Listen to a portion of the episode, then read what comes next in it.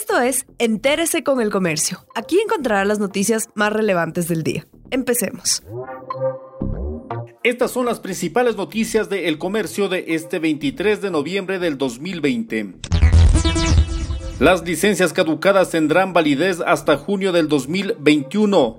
La decisión la tomó la Agencia Nacional de Tránsito y rige para todo el país.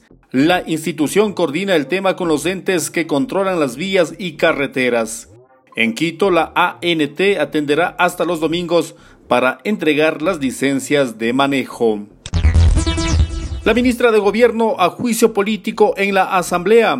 Once meses después de que legisladores opositores solicitaran que sea interpelada por su actuación en las protestas de octubre del 2019, la ministra de Gobierno María Paula Romo enfrentará un juicio político.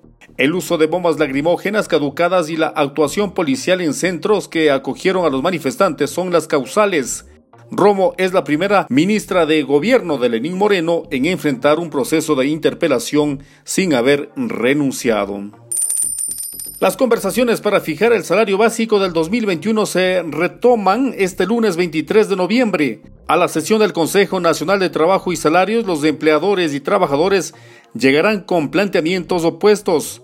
Los primeros piden mantener el salario en 400 dólares y los segundos insistirán en un alza del 20%. Si no se logra un consenso, se hará una segunda sesión el 27 de noviembre. Y si en esa cita los miembros del Consejo tampoco alcanzan un acuerdo, será el Ministerio de Trabajo el responsable de decidir. Autoridades locales y estatales anuncian más control y atención a la población de San Lorenzo. La gobernación de Esmeraldas conformó este fin de semana una mesa de seguridad en la que se aprobó una hoja de ruta para combatir la minería ilegal en San Lorenzo y otros conflictos de seguridad en la zona. Tras la reunión se aprobaron 23 resoluciones en las que se incluyeron más controles y un trabajo interinstitucional conjunto para brindar más ayuda a los pobladores del cantón. Gracias por acompañarnos. No olviden seguirnos en Facebook, Twitter e Instagram como el Comercio Com.